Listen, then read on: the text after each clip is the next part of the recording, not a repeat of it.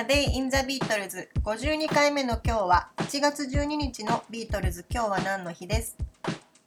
？1964年の1月12日ビートルズはイギリスの人気テレビ番組サンデーナイト・アット・ザ・ロンドン・パラディアムに2度目の出演を果たしました。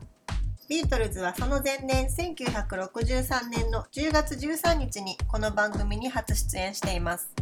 その日の視聴率はおよそ50%と言われ1500万人のイギリス人がこの番組を見たとされました。そして抱きしめたい This Boy, All My Loving, Money, Twist and Shout の5曲を演奏しこの放送によってビートルマニアという言葉が誕生しました。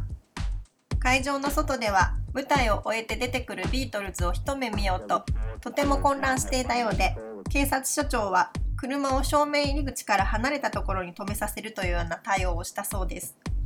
当時広報の責任者だったトニー・バローは記者にビートルズが出ていく経路をこっそりと教えましたが記者たちはその車を見つけることができず逆にファンに追いかけられる羽目になったそうです。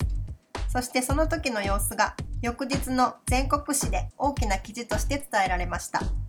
このトニー・バローはビートルズがデビューする前デッカレコードでレコード会社専任のアルバム解説者をしていました。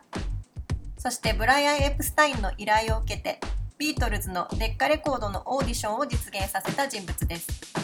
そしてその後、ビートルズが活躍を始めると、エプスタインはトニー・バローにビートルズの広報になってくれないかと交渉をしました。当初は渋っていたトニー・バローでしたが、ブライアン・エプスタインはデッカの給料の2倍の額を約束し、トニー・バローはその申し出を受けました。彼は多くのビートルズの広報活動に関与していてファンクラブの会員のためのクリスマスレコードの作成も彼のアイデアだそうです。的確な人物を連れてくるという点においてもブライアン・エプスタインは優れていたのだなと思います。A Day in the Beatles 52回目おしまいです。